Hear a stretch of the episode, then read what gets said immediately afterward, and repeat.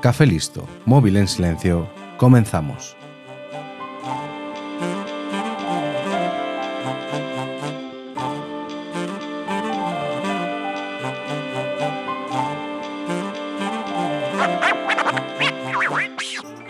Como sabemos, en nuestro país no somos mucho de crear ídolos comunes o ensalzar figuras que no son de nuestra región. Incluso podemos decir que suele haber un sentimiento en contra de alguien que triunfa. Pero el protagonista de este episodio puede alardear de ser querido en todo el país y además de serlo entre muchas generaciones. Porque hemos sido muchos los que hemos reído y aprendido con sus historietas. Hoy en 15 minutos voy a contarte la historia de Francisco Ibáñez.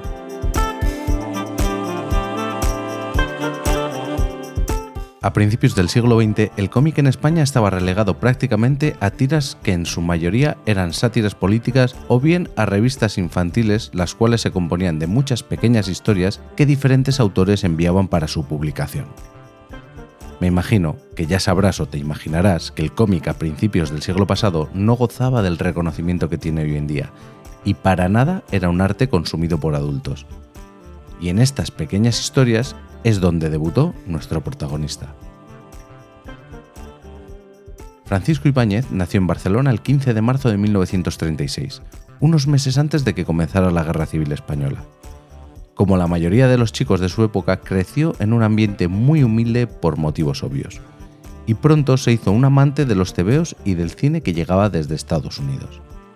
Voy a hacer una pequeña aclaración para los oyentes que no sean de España, Aquí, durante muchos años, al cómic no se le conoció como cómic, sino que se refería a este tipo de literatura como tebeos. Y esto viene de una de las revistas infantiles que he hecho referencia anteriormente, que se llamaba TBO. Estas tres letras jugaban con que al ser dichas en nuestro idioma de una forma rápida sonaba igual que te veo. ¿Qué es lo que hacías con esta revista? Verla. No sé si esta aclaración ha servido de mucho, pero el caso es que yo cuando comprendí que en mi casa les llamábamos tebeos por esta razón y no cómics como hacían en las películas, pues me hizo mucha gracia. El caso es que el pequeño Ibáñez empezó a enviar sus propias historias y dibujos a estas revistas, y en 1947, con tan solo 11 años, la revista Chicos publicó uno de sus dibujos. Cuando terminó la educación básica, Francisco Ibáñez comenzó sus estudios de contabilidad, banca y peritaje mercantil, influenciado quizás por su padre, quien era contable. Ya sabes que lo más importante era tener estudios para ser alguien en la vida. El caso es que mientras estudiaba, quizás como una manera de empezar a meter el pie en el mundo laboral al que debía acceder en el futuro, Ibáñez comenzó a trabajar como botones en el Banco Español de Crédito. Esto le daría pie a escribir a uno de sus personajes en el futuro. El caso es que también sacaba tiempo para seguir dibujando, que era realmente lo que le hacía feliz, y cada vez eran más revistas las que publicaban sus trabajos. Para 1957, Ibáñez ya cobraba más como dibujante que como ayudante de cartera e inversiones. Así que decidió arriesgar y se lanzó a ser dibujante a tiempo completo. Después de colaborar con diferentes publicaciones, tardó poco en entrar a formar parte de la plantilla fija de la potente Editorial Bruguera.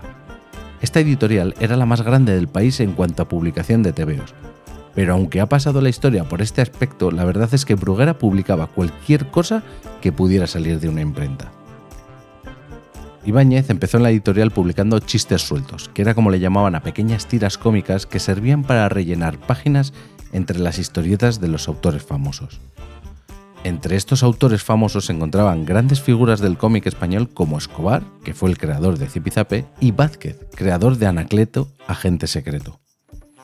Como ves, Bruguera tenía a los más grandes y tenías que ser muy bueno para hacerte con un hueco entre las páginas de estos artistas. En enero de 1958 hacen su primera aparición en las páginas de la revista Pulgarcito los personajes más famosos de Ibáñez, Mortadelo y Filemón. Estos personajes nacieron como una parodia de Sherlock Holmes y del Dr. Watson, e incluso en su primera aparición fueron dibujados con una ropa parecida a la de los personajes de Conan Doyle pero poco después Ibáñez les cambió la ropa y ya se quedaron con el estilismo con el que todos les recordamos. La aparición de estos personajes tuvo una muy buena aceptación entre los lectores, y esto hizo que Ibáñez fuera ganando páginas, lo cual le dio la posibilidad durante la década de los 60 de crear más personajes, como fueron Rompetechos, personaje basado en su miopía, Pepe Gotera y Otilio, el botones sacarino para el cual usó su época de botones en el banco, y mi adorado 13 Rue del Percebe, que estaba basado en algo que comenzó Vázquez, pero fue Ibáñez quien le sacó todo el jugo. El ritmo que le imponían desde la editorial rozaba la explotación, y muchas veces Ibáñez se dibujaba a sí mismo frente a una mesa de dibujo trabajando a destajo. Todo este esfuerzo no iba a acabar pronto, ya que debido al éxito de Mortadelo y Filemón, en 1969 se publicó la que sería su primera historia larga, El sulfato atómico. Esta historia larga se publicó por entregas semanales en la revista El Gran Pulgarcito. Luego sería reeditada como las demás y vendida en un solo volumen, Esta historia larga fue un éxito aún mayor de lo que habían sido las historias cortas anteriores, y dio pie a casi una década y media de Ibáñez dibujando Mortadelo y Filemón casi en exclusiva a un ritmo de dos historias grandes por año, incluso llegando a cuatro algún año. Ya te he dicho que el ritmo de trabajo rozaba la explotación. Pero no solo Ibáñez sufría este ritmo de trabajo, sino que todos los autores estaban más o menos en las mismas condiciones. Este ambiente sumado a los grandes egos puede ser un cóctel realmente explosivo, y muchos son los que afirman que nuestro protagonista y Vázquez tuvieron sus más y sus menos. Y aunque es verdad que Vázquez era un hombre bastante especial, por llamarlo de alguna manera, y que no era de trato fácil, Ibáñez siempre habla con cariño de él, contando historias como la de aquella vez que fueron a un restaurante y Vázquez no paraba de pedir raciones de ostras mientras decía que qué raro que su mujer llegara tan tarde.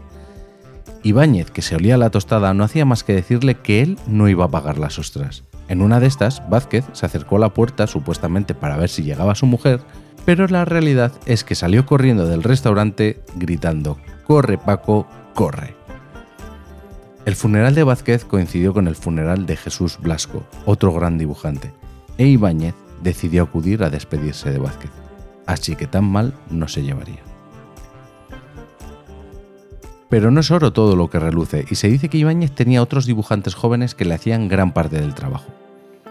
Se dice que él tan solo se dedicaba a esbozar las viñetas y que luego eran otros los que redibujaban correctamente y las entintaban, como era el caso de Juan Manuel Muñoz, que pasó más de tres décadas haciendo los acabados de los dibujos de Ibáñez y haciendo el entintado.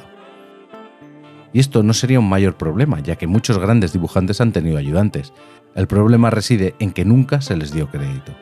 Nunca aparecieron sus nombres ni siquiera como ayudantes.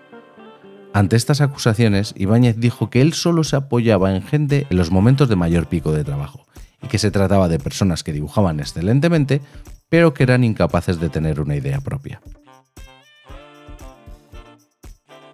En 1981, la editorial Bruguera tuvo una facturación anual de unos 10.000 millones de pesetas, pero en 1982 se declaró en suspensión de pagos. Esto hizo que casi la totalidad de los trabajadores se unieran para reflotar la compañía, pero muchos autores empezaron a bajarse de un barco que hacía aguas por todos lados. Ibáñez permaneció en Bruguera hasta 1985, y aunque él se fue, la editorial siguió creando historias de Mortadelo y Filemón sin el consentimiento del autor.